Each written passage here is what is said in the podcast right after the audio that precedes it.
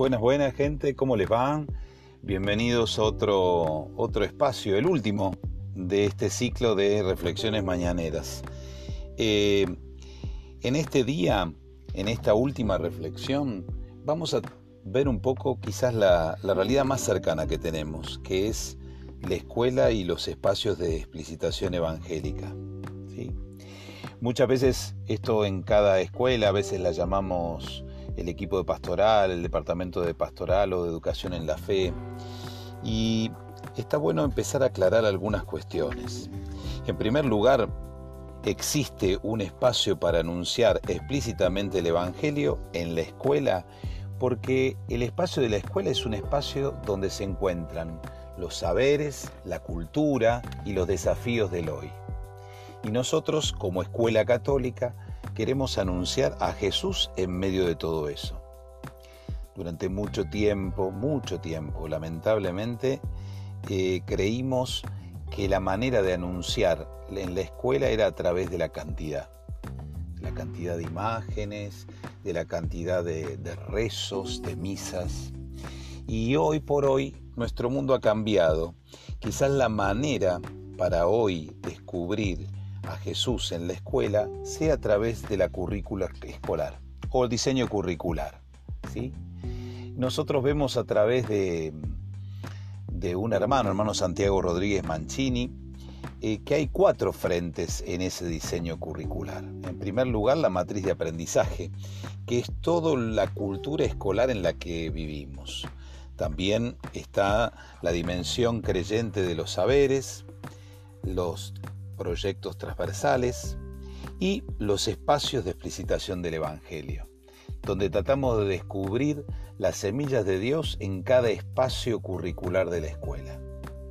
Como termina concluyendo el hermano Santiago y el pastoralista Parra, si eh, Jesús no está en la currícula, mm, Jesús no está en la escuela, o está de una manera decorativa. Eso sí, sin, despreciar las imágenes, las misas. El desafío de hoy es atravesar la cultura.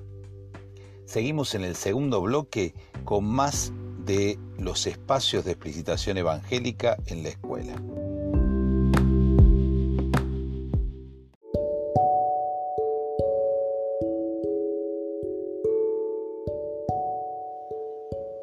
Uno de los desafíos que la pastoral educativa tiene en la escuela es mirar la realidad, el contexto en el cual está atravesando, el momento cultural, social, político y económico.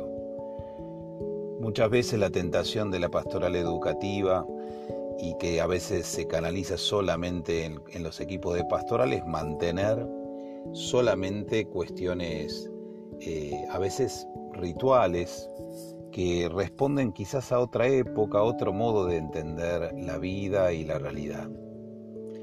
Por eso, cuando nosotros decimos anunciar el Evangelio en la escuela de hoy, tenemos que ser muy, muy cautos. Ya no podemos leer la realidad como la leíamos eclesialmente antes, donde decíamos que dentro de la iglesia hay gente practicante, gente no practicante, gente agnóstica, indiferente.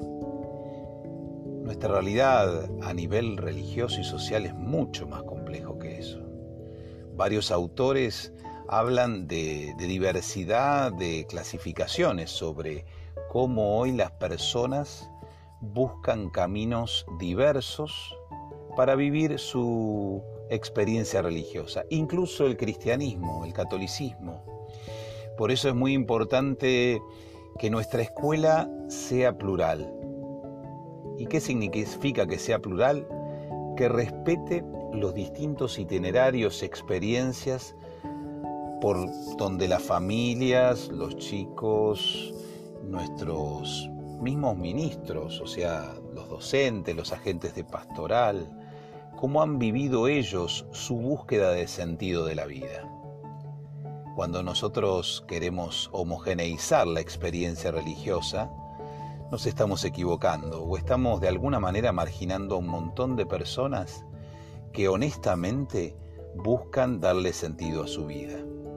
y como la misma palabra lo dice, buscan, buscan. La escuela tendría que ser un espacio para compartir esas búsquedas y buscar criterios de búsqueda para poder descubrir a un Dios vivo y presente, que nos ama, que nos quiere y que nos acompaña en comunidad. Vamos al último bloque, donde damos algunas precisiones más.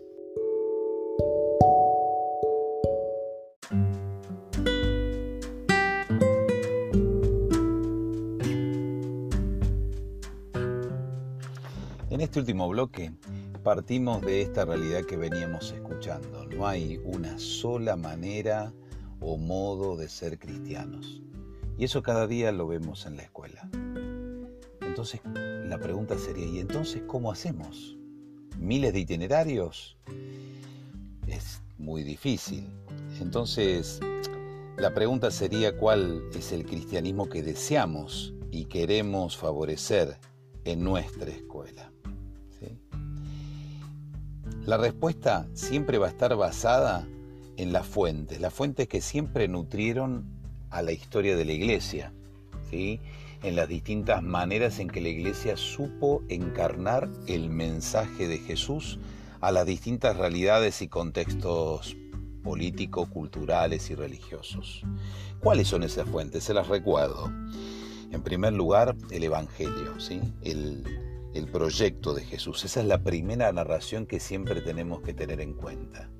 ¿Cuál es la propuesta de Jesús? ¿Sí? ¿Cuál es la nueva manera de relacionarnos, de ver el mundo, la naturaleza, las personas? ¿Sí? Con eso que él sintetizó con la palabra reino.